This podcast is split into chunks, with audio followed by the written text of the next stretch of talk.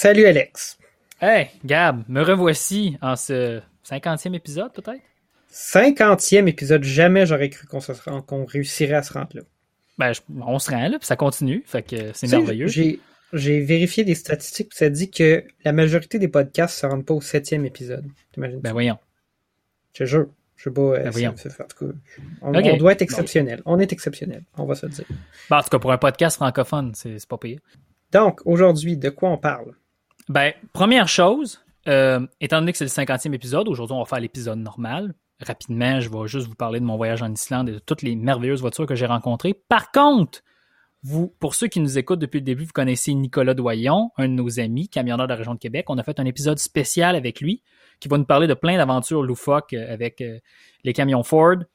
C'est comme la partie 2 de cet épisode-là qui sera diffusé, qui va juste être poussé sur YouTube et les autres plateformes, mais dans le fond, on vous invite à vous abonner justement à ce podcast-là pour pouvoir être notifié lorsque ces hors-séries-là sortent.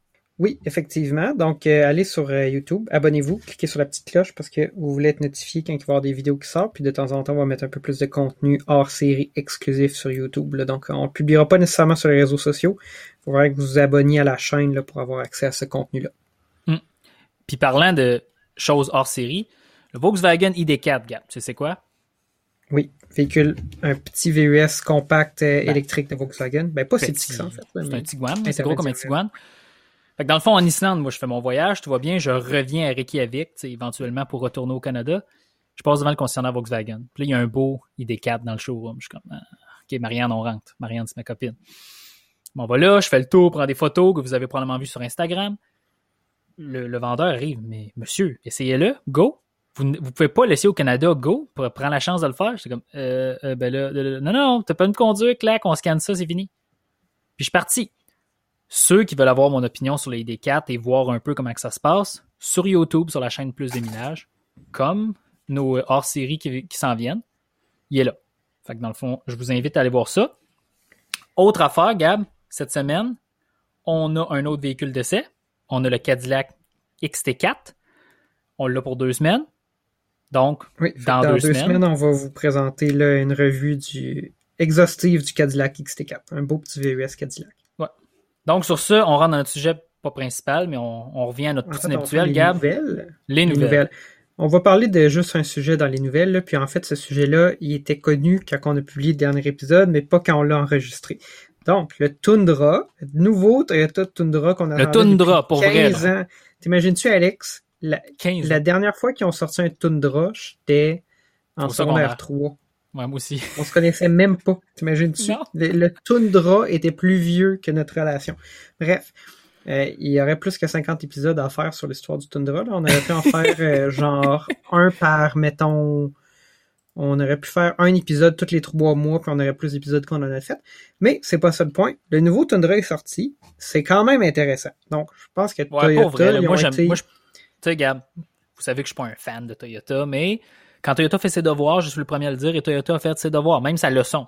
Même sa leçon. Oui, ben en fait, il y avait comme un, si tu veux, là, une aura ou un très large spectre de ce qu'aurait pu être le Tundra, de une très grande déception à quelque chose de très bien, à quelque chose de vraiment incroyable. Puis là, ils ont été sur le très bien. Fait ils ont été assez conservateurs là, dans leur choix technologique. Le moteur de base, c'est un V6 3.5 litres double turbocompresseur, biturbo si vous voulez, twin turbo, peu importe, qui fait quoi 389 chevaux avec 480 euh, quelques livres pieds de couple, donc vraiment beaucoup de couple, un peu plus puissant que le, VC, que le V6 actuel, puis, c'est vraiment là très très très bien, très très fonctionnel, ça vient avec une 10 vitesses, euh, tout le le, disons, c'est assez conservateur là, comme euh, configuration. Là. C'est un pick-up normal. C'est de la mécanique éprouvée sur des voitures Lexus. Fait que, on peut s'attendre à une fiabilité assez comme légendaire, comme oui, effectivement, c'est le même moteur là, qui est dévoilé là, pour euh, le Land Cruiser 200, le, le, le gros Land Cruiser, là, qui est l'équivalent du LX 570, là, qui était qui sera plus vendu aux États-Unis, mais qui est vendu dans d'autres marchés. Puis le Land Cruiser, c'est historiquement le véhicule le plus fiable au monde. Là. Dans le fond, en Amérique du Nord, 15%, ben, en fait aux États-Unis, 15% des véhicules qui ont plus que 200 000 milles, 320 000 km, c'est des Land Cruiser. Hey, le, prochain, c'est en bas de 10%. Fait que, tu ça va être fiable. Mais, en fait, vas-y, Alexandre, puis après ça, je vais parler de J'ai touché à un Land Cruiser nouvelle génération en Islande. J'ai touché. Parce que tu sais que c'est un fruit défendu en Amérique du Nord, ça, mais j'ai vu ça, j'ai fait Waouh! C'est bien, c'est la plateforme du Tundra, là, je touchais, j'étais comme Waouh, le fruit défendu. Ok, je te laisse continuer, c'est juste une anecdote comique. Moi j'en veux, moi, j'en veux un Cruiser, mais il n'y en a pas. En tout cas, bref, je veux d'autres choses, je veux plein de choses qu'il y a en Islande qu'on n'a pas. Mais l'hybride, fait qu'on on savait, on s'attendait à ce qu'il y ait une version hybride. Puis là, fallait, on se demandait un peu, ça va être quoi cet hybride-là? Quel genre d'implémentation de l'hybride Toyota va faire? Donc, euh, tu sais, moi j'avais des rêves là, de choses capotées, là, avec un 4x4 électrique, des choses comme ça, mais finalement, Toyota était assez conservateur. C'est un V6, un petit moteur électrique, ben pas petit, là, il y a un bon moteur électrique substantiel. Là. Toyota fait jamais des, des, des hybrides doux, des mild hybrids, des choses comme ça. Là. Il y a un moteur électrique entre le moteur et la transmission, puis ensuite tu as la transmission 10 vitesses. Euh, donc, euh, c'est dans le fond, le, modèle euh, hybride va avoir un 4x4 standard avec une boîte de transfert, un transfer case, puis un différentiel en avant très, très, très standard. Mais, Mais là, dans ce modèle-là, oui. c'est une copie du Power Boost. En, tu comprends, en concept mécanique. Ouais, en concept mécanique, disons, c'est, on va dire, c'est une, c'est pas une copie, mais c'est une configuration similaire, jusqu'à la cylindrie du moteur. Puis euh, c'est un peu plus puissant, par exemple, puis ça va avoir euh, vraiment beaucoup de couple. Euh, vraiment, vraiment, vraiment beaucoup. Je pense que ça va être la meilleure puissance et le meilleur couple pour un moteur là, dans cette catégorie-là, là, quand on tombe pas dans les, les modèles les plus capotés, là, 150 Raptor, puis le, le, le RAM TRX. Là. Donc, bref, ça va être super bien. On connaît pas encore la consommation d'essence, ça, ça va être intéressant à voir. Mais ce qu'on sait, c'est que la, la puissance puis le couple qui sont annoncés, c'est sur de l'octane, de l'essence à octane 87. Là. Donc, des fois, les constructeurs, ils vont dire le moteur fonctionne à l'essence ordinaire, mais ils donnent les chiffres pour l'essence super. Le Toyota ont vraiment publié les, euh, les chiffres pour de l'essence ordinaire. Là, fait que ça va être meilleure puissance, meilleure coupe de catégorie avec l'essence ordinaire. On ne sait pas encore combien il va coûter. Il faut attendre de voir ça. Mais on s'attend à ce que ce soit beaucoup plus économique que l'ancien modèle. Puis bon, en termes de prix, là, le, le Tundra n'était pas spécialement cher dans le marché, au contraire. Euh, il n'y avait pas de version extrêmement chère du, Tundra actuel qui était aussi là, cher. Là, maintenant, il va en avoir. ben là, probablement qu'il va en avoir. Là, mais tu sais, ça, ça reste, euh, somme toute, quand même conservateur. Là. Je pense que Toyota fait ces choses. Là. Ils sont pas à la recherche des meilleurs chiffres de capacité de remorquage. Là. Ça tire 12 000 livres. Donc, c'est pas le meilleur dans la catégorie ou des choses comme ça. Ce qu'ils veulent, c'est quelque chose de fonctionnel qui fonctionne pour les gens, qui va durer 15 ans. C'est ça qu'ils vont faire. Puis, je pense pas que personne est déçu. Moi, j'avais des, grands rêves, des choses capotées. Mais écoute, ce qu'ils, ce offrent, c'est super bien. J'ai vraiment hâte qu'on ait l'opportunité d'en essayer un. Je pense que ça va être bon. Je pense que ça va être un bon camion. C'est la première voiture Toyota récente que tu peux acheter de base avec un moteur turbo. C'est un bon point. Mais là, il y a peut-être des modèles Ça veut rien dire, c'est, une euh, statistique, c'est une statistique de hockey, là, mais tu comprends, pour moi, c'est genre enfin Toyota qui embarque dans le, vrai système. Mais il embarque ça à la fin de la transition énergétique. Mais c'est pas grave, regarde, on continue, la vie, c'est comme ça, c'est le fun. ouais, mais je pense, écoute, je pense que pour vrai, je pense que ça va être compétitif. Je pense qu'ils sont partis ah d'un véhicule qui n'était pas du tout compétitif, introduit en 2007, puis là, ils ont quelque chose de très compétitif, puis on a hâte de les voir.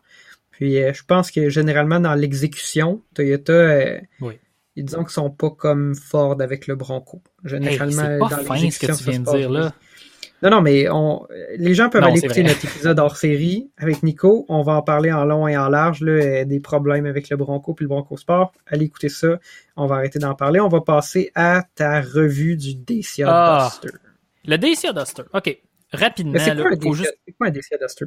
Quoi un Le Dacia, Duster, dans le fond, Dacia, Dacia, c'est une marque roumaine de voitures que Renault-Nissan a acheté. Je ne sais pas quand, j'ai pas fait ma recherche. Là.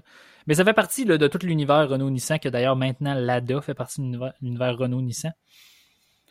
Et Dacia, Dacia, c'est une marque vraiment low cost. Tu sais, comme dans le fond, tu as des compagnies aériennes qui sont low cost. Tu sais, genre à beaucoup, là, que tu n'as pas de bagages. Ben, il y a des voitures en Europe qui sont low cost. En Amérique du Nord, on n'a pas vraiment ça. Là. C'est, euh, on n'a pas ça. En Amérique du Nord, vraiment. Mais en Europe, ils ont ça, des voitures vraiment moins bonnes, vraiment moins sécuritaires, vraiment moins chères, mais les gens en achètent parce que c'est vraiment moins cher. C'est un peu comme la marque maison de l'épicerie. Puis le Dacia Duster, ce qui est fascinant, c'est qu'en réalité, c'est assemblé avec plusieurs composants de plusieurs Nissan. Dans le fond, là-dedans, il y a un peu de Renault Clio, il y a un peu de Nissan Micra, il y a un peu de, Nissan Juke, il y a un peu de Nissan Kicks, il y a un peu de Nissan Qashqai pour le système 4x4. Vous avez vu sur Instagram les photos, c'est un genre de petit VUS compact, mais vous seriez surpris, c'est assez gros, c'est gros comme un Nissan Qashqai, mais c'est fait sur une plateforme unique de Dacia qui fait des véhicules comme la Dacia Sandero, le Dacia Logi, des voitures vraiment low cost.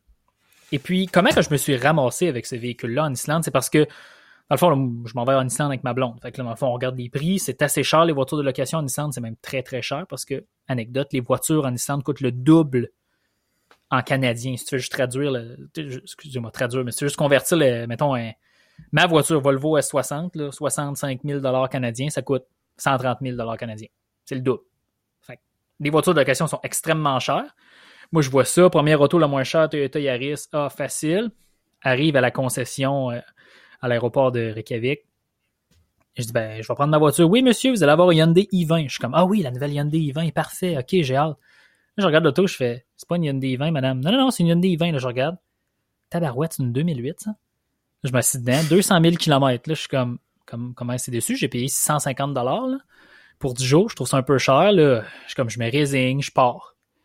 35 km heure sur la première rue, là. C'est comme s'il y avait un roulement, là, un roulement B dans la roue qui allait arracher. Là, j'arrête ça, je regarde les pneus. Il y a quatre pneus pas pareils à la fesse. Non, non, non, non, ça marche pas. Je vire de bord, je reviens, je fais. Cette voiture-là est non sécuritaire. Je fais le tour de l'Islande? Non. Mais là, monsieur, il n'y a pas d'autres autos. Je sais pas, il y a des Suzuki Swift, mais là, la dernière est partie. Je dis, non, non, mais il y a des autos. la cour était pleine. Il y avait des Hyundai 20 plus flambant neufs, il y a des Suzuki Swift, il y a des Toyota il y en a, il y en a là. Ah non, monsieur, c'est pas pour vous, je fais. Là, mon ma blonde commence à taper du pied. Je suis comme, OK, je pourrais payer un, un, upgrade, là. Mais là, il faut que j'aie un auto sécuritaire. Ben là, monsieur, on a un Dacia Duster. je suis comme, ah, ça me fait passer à Top Gear, Dacia Sandero. Peu importe. Je dis, oh, OK, je suis prêt, c'est combien? Ah ben, c'est 40 euros par jour. 650 pièces. Ah ben, c'est-tu drôle, hein? C'est que je vais payer 100% de plus ma location. À la fin, j'ai opté pour la sécurité. J'ai pris le Dacia Duster. Anecdote, la radio fonctionnait pas. Je l'ai réparé, il y avait la fuse de péter. Quand j'ai remis le vraiment plus cher, là. Ça m'a coûté 1300 dollars pour avoir un Dacia Duster. Puis quand j'ai regardé les prix, là, un Dacia Duster 10 jours, ça coûte 1300 dollars. Je me suis pas fait avoir. J'ai payé ce que ça coûte en Islande. Non, je sais, quand je suis allé, j'ai loué une D20, moi, qui était en bon état, elle était presque neuve, là, mais, tu sais, euh, je voulais un Jimny, mais tu sais, à, un moment donné, euh, j'étais tout seul, puis euh, ça me tentait pas de payer plus de 1000 dollars pour louer un Je te comprends, Gab, on était consterné. À un moment donné, c'est raisonnable, faut être raisonnable. Mais bref, je, je, je pense que je comprends ton choix. Non, je continue mon histoire. Fait que là, je fais le tour de l'auto. Elle est quand même en bon état. 2018, 95 000 km. Mais tu sais, c'est drôle, la voiture de location, 2018, 95 000 km. Anyway. Là, je fais le tour. Ah, parfait. Je regarde, ah, OK, 4x4 que tu peux sélectionner, là, 2x4, 4x4, là. OK, c'est cool. Ça va être le fun. Je regarde les pneus. Deux pneus d'hiver en arrière, à la fesse. Deux pneus d'été en avant, à la fesse. Là, j'étais comme, qu'est-ce qui se passe avec les pneus en Nissan? Toutes les voitures en Islande ont, des pneus à fesse. OK, j'ai compris. C'est comme ça que ça marche, sauf les voitures neuves que les gens ont. En tout cas, je pars avec ça, la radio fonctionne pas, j'enlève le fusible, je change le fusible, c'est un fusible plus petit que ce que ça prenait. Je change le fusible, la radio part, ça prend un code, appelle la con pas capable d'avoir un code. Fait que j'ai pas eu de radio pendant 10 jours, c'est pas grave. Mais bon, donnez une idée, là. Si vous allez en Islande, louez une voiture qui est chez Avis, Hertz, Europcar, dans le terminal. Si vous allez ailleurs, là, ça marchera pas. Oui, vous allez payer 400 dollars de plus, mais vous allez avoir une voiture récente, comme en Europe ou en Amérique du Nord. C'est mon truc. Ben, je pense qu'il y a un contexte aussi avec euh, le fait qu'en début de pandémie, il y a beaucoup de compagnies de location qui ont vendu leurs véhicules, puis euh, parce qu'ils ben, voulaient libérer des capitaux. ils n'ont pas vendu des voitures en 2008, là? Non, non, non, non, mais laisse-moi finir l'histoire. Dans le fond, il y a beaucoup de compagnies qui ont vendu leur auto pour aller accéder à des liquidités parce qu'ils ne louaient plus d'auto parce que c'était la pandémie. Puis là, ben, quand ils se sont retrouvés à redémarrer, ben, ils ont réalisé qu'il y avait une pénurie de voitures à cause de la pénurie de semi-conducteurs, puis il restait plus rien puis à ce qui paraît, il y a des compagnies d'auto qui ont de location de voitures qui ont comme sauté sur l'achat de véhicules usagés, ce qui a aussi mis une pression à la hausse sur le prix des véhicules usagés. D'ailleurs, on en parle dans l'épisode hors série que vous pouvez écouter. Donc, c'est peut-être ça, en fait. Tu as peut-être une auto qui était une vieille auto de location de 80 quelques mille kilomètres. Donc, en tout cas, voilà, je reviens à mon Dacia Duster parce que je veux pas perdre personne. Le Dacia Duster, OK, dites-vous dans votre tête, c'est un Nissan Kicks 4x4.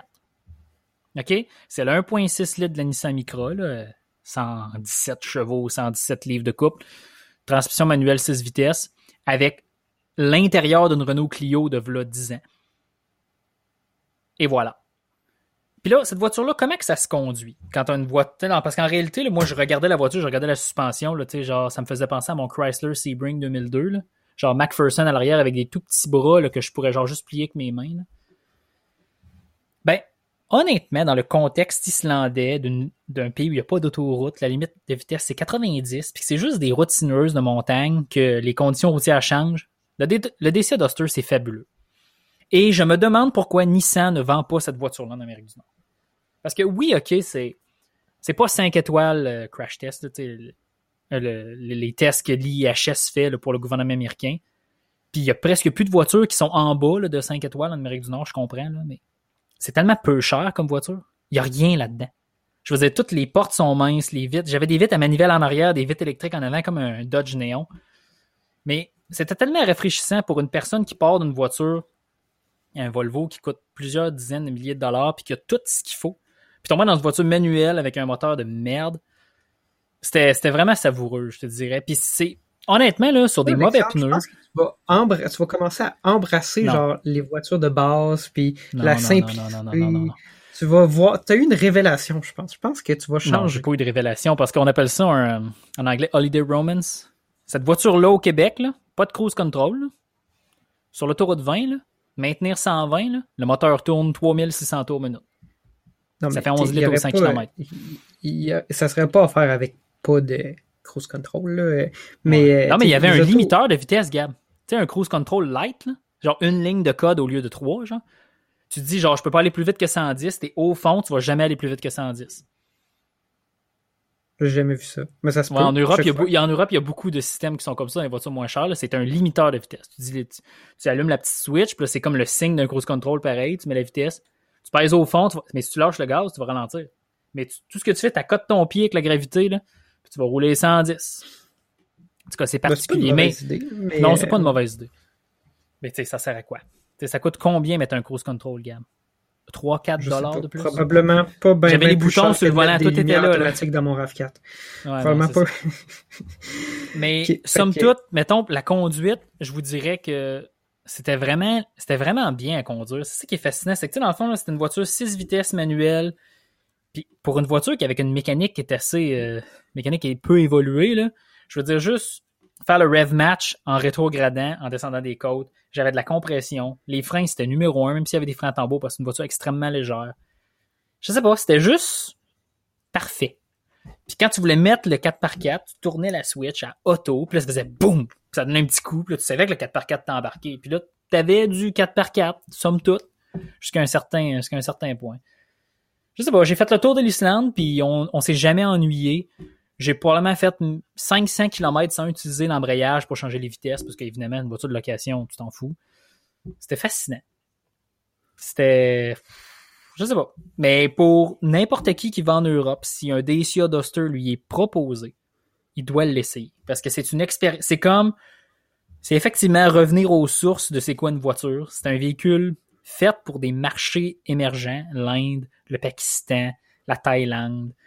Euh, je je veux pas manquer de respect à la Russie, mais la Russie aussi, ça se vend beaucoup en Russie, l'Ukraine. Des marchés un peu moins riches, avec des routes beaucoup moins en état qu'en Amérique du Nord ou en Europe.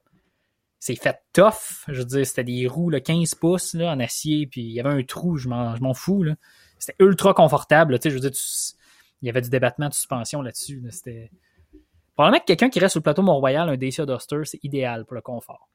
Quand j'y pense, oui, mais tu sais, il y en a très peu de modèles de base. Là. Ben, non, il y a le Nissan, y a le Nissan Kicks, mais, mais le Nissan Kicks, Gab, 4, roues motrices, avec les mêmes composants, que ça serait un Dacia Duster. Tu comprends? C'est le même véhicule, la même plateforme. C'est ça. Exactement. C'est ça. Mais bref, ben, il y a le Corolla Cross qui s'en vient, mais c'est sûr que c'est plus cher qu'un Dacia ah, Duster de base 2 par 4 à essence en Europe, je pense que j'avais vérifié, c'était quelque chose comme 16 000 euros incluant les taxes. C'est comme si tu payais 20 000 dollars canadiens, euh, taxes incluses pour un petit VUS. Puis les autos sont généralement plus chères en Europe. C'est vraiment pas cher. En tout cas, moi, je pense que si on en avait, Ben, je dis pas que j'en aurais un. Non, Gab. Gab, Gab. Non, tu prendrais un, Suzuki Jimny 100 fois un Dacia Duster. Oui, oui, non, mais c'est sûr que je veux plus un Jimny. Mais ça, en tout cas, ça, ça sera pour un autre épisode, ma passion pour le. Jimny.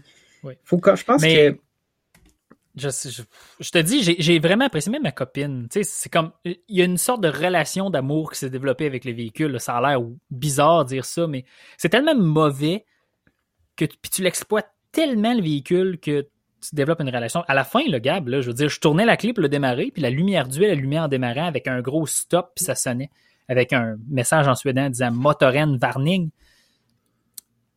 Par contre, ce que je peux dire, c'est que c'est une simulation avancée de qu'est-ce qui va arriver avec le 1.6 litres de Nissan dans une micro.